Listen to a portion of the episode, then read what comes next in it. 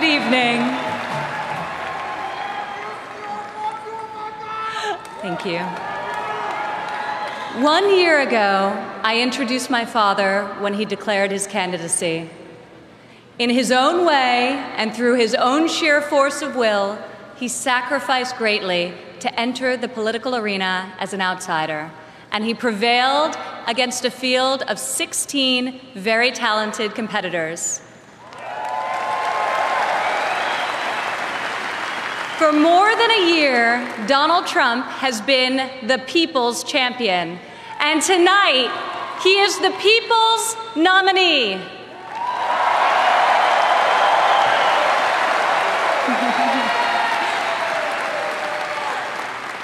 Like many of my fellow millennials, I do not consider myself categorically Republican or Democrat. More than party affiliation, I vote based on what I believe is right for my family and for my country. Sometimes it's a tough choice. That is not the case this time. As the proud daughter of your nominee, I am here to tell you that this is the moment and Donald Trump is the person to make America great again.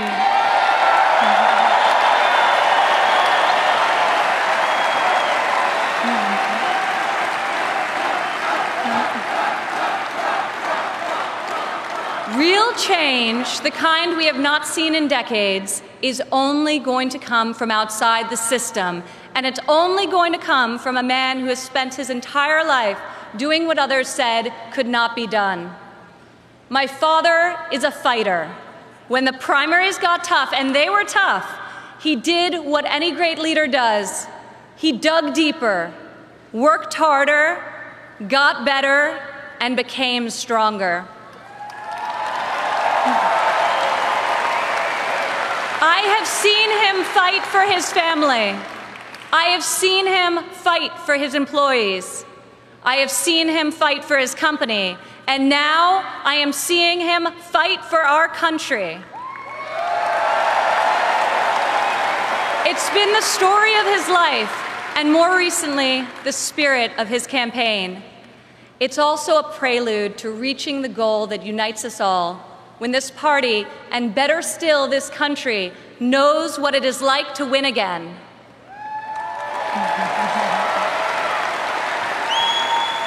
if it's possible to be famous and yet not really well known, that describes the father who raised me. In the same office in Trump Tower, where we now work together, I remember playing on the floor by my father's desk, constructing miniature buildings with Legos and erector sets, while he did the same with concrete, steel, and glass. My father taught my siblings and me the importance of positive values and a strong ethical compass. He showed us how to be resilient, how to deal with challenges, and how to strive for excellence in all that we do. He taught us that there is nothing we cannot accomplish if we marry vision and passion with an enduring work ethic.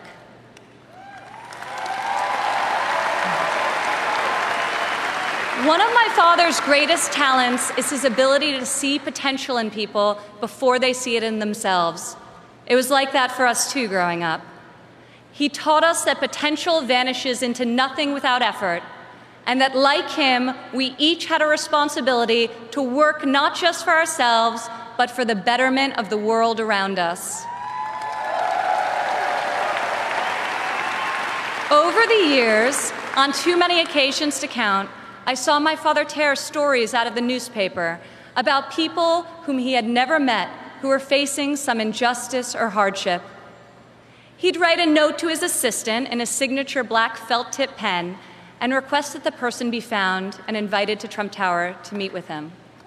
He would talk to them and then draw upon his extensive network to find them a job or get them a break and they would leave his office, as people so often do after having been with Donald Trump, feeling that life could be great again.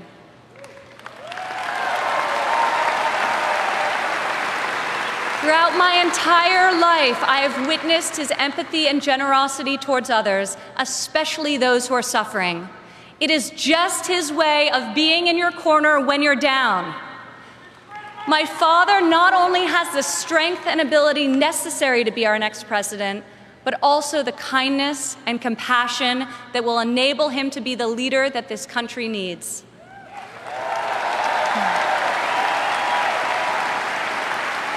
My father has a sense of fairness that touches every conviction he's held. I've worked alongside of him for more than a decade now at the Trump Organization, and I've seen how he operates as a leader, making important decisions that shape careers and that change lives. I've learned a lot about the world from walking construction jobs by his side. When run properly, construction sites are true meritocracies. Competence in the building trades is easy to spot, and incompetence is impossible to hide.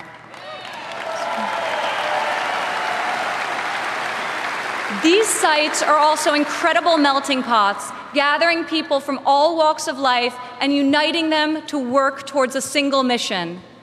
There have always been men of all background and ethnicities on my father's job sites, and long before it was commonplace, you also saw women. My father values talent. He recognizes real knowledge and skill when he finds it. He is colorblind and gender neutral. He hires the best person for the job, period. Words and promises, no matter how visionary they sound, will only get you so far. In our business, you're not a builder unless you've got a building to show for it or in my father's case, city skylines.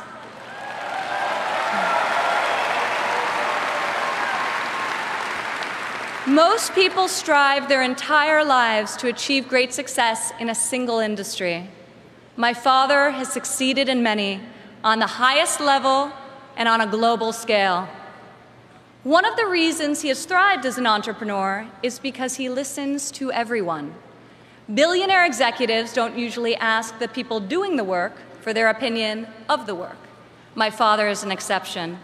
On every one of his projects, you'll see him talking to the super, the painter, the engineers, the electricians. He'll ask them for their feedback if they think something should be done differently or could be done better. When Donald Trump is in charge, all that counts is ability, effort, and excellence.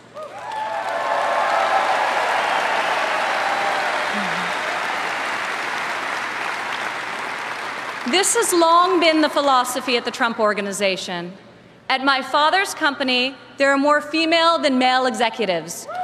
Women are paid equally for the work that we do, and when a woman becomes a mother, she is supported, not shut out.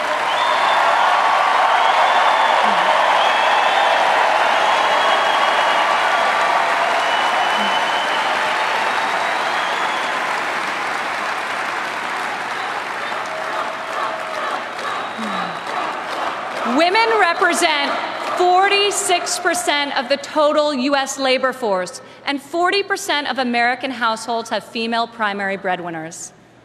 In 2014, women made 83 cents for every dollar earned by a man. Single women without children earn 94 cents for each dollar earned by a man, whereas married mothers made only 77 cents. As researchers, as researchers have noted, gender is no longer the factor creating the greatest wage discrepancy in this country. Motherhood is. As president, my father will change the labor laws that were put in place at a time when women were not a significant portion of the workforce. And he will focus on making quality childcare affordable and accessible for all.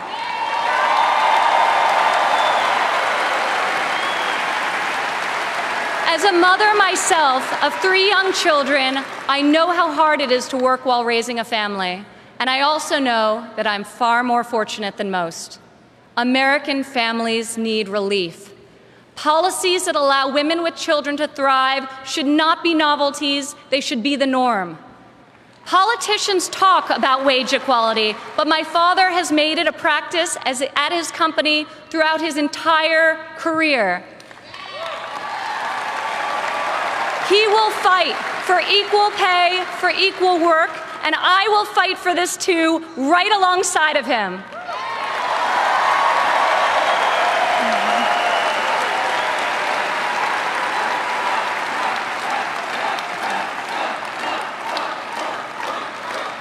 Americans today need an economy that permits people to rise again. A Trump presidency will turn the economy around and restore the great American tradition of giving each new generation hope for brighter opportunities than those of the generation that came before. In Donald Trump, you have a candidate who knows the difference between wanting something done and making it happen. When my father says that he will build a tower, keep an eye on the skyline.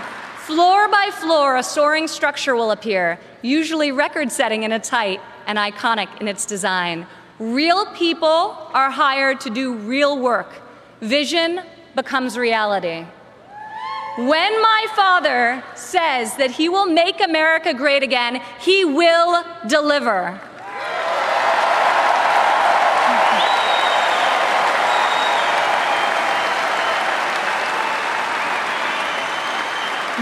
A chance this year to reclaim our heritage as a country that dreams big and makes the impossible happen. Fortunately, Donald Trump is incapable of thinking small. When I was a child, my father always told me, Ivanka, if you're going to be thinking anyway, you might as well think big. As president, my father will take on the bold and worthy fights he will be unafraid to set lofty goals, and he will be relentless in his determination to achieve them. To people all over America, I say, when you have my father in your corner, you will never again have to worry about being let down. He will fight for you all the time, all the way, every time.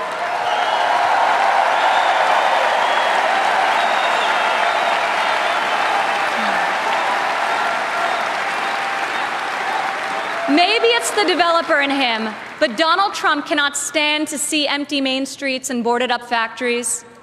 He can't bear the injustice of college graduates who are crippled by student debt and mothers who can't afford the cost of the childcare required to return to work to better the lives of their families.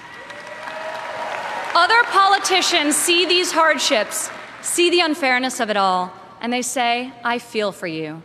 Only my father will say, I'll fight for you.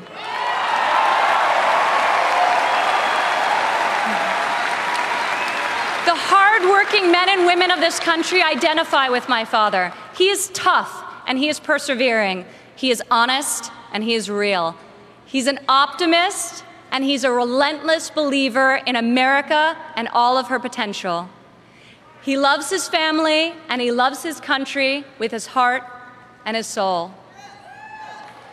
Politicians ask to be judged by their promises, not their results. I ask you to judge my father by his results. Judge his values by those he's instilled in his children. Judge his competency by the towers he's built, the companies he's founded, and the tens of thousands of jobs he's created. He is the single most qualified person to serve as chief executive of an $18 trillion economy.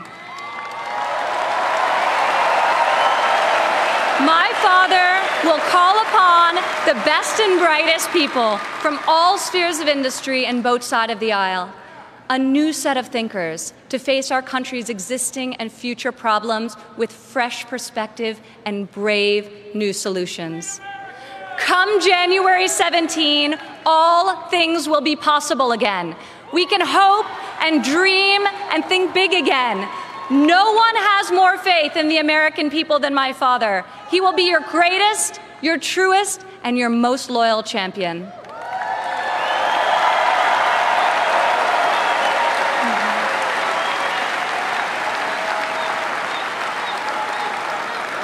This is the fighter, the doer that you have chosen as your nominee. In ways no one expected, this moment in the life of our country has defined a mission and given it to an extraordinary man. He is ready to see it all the way through, to speak to every man and every woman of every background in every part of this great country, to earn your trust and to earn your vote. He earned that and much more from me a long time ago. I have loved and respected him my entire life, and I could not be more proud tonight to present to you and to all of America my father and our next president, Donald J. Trump.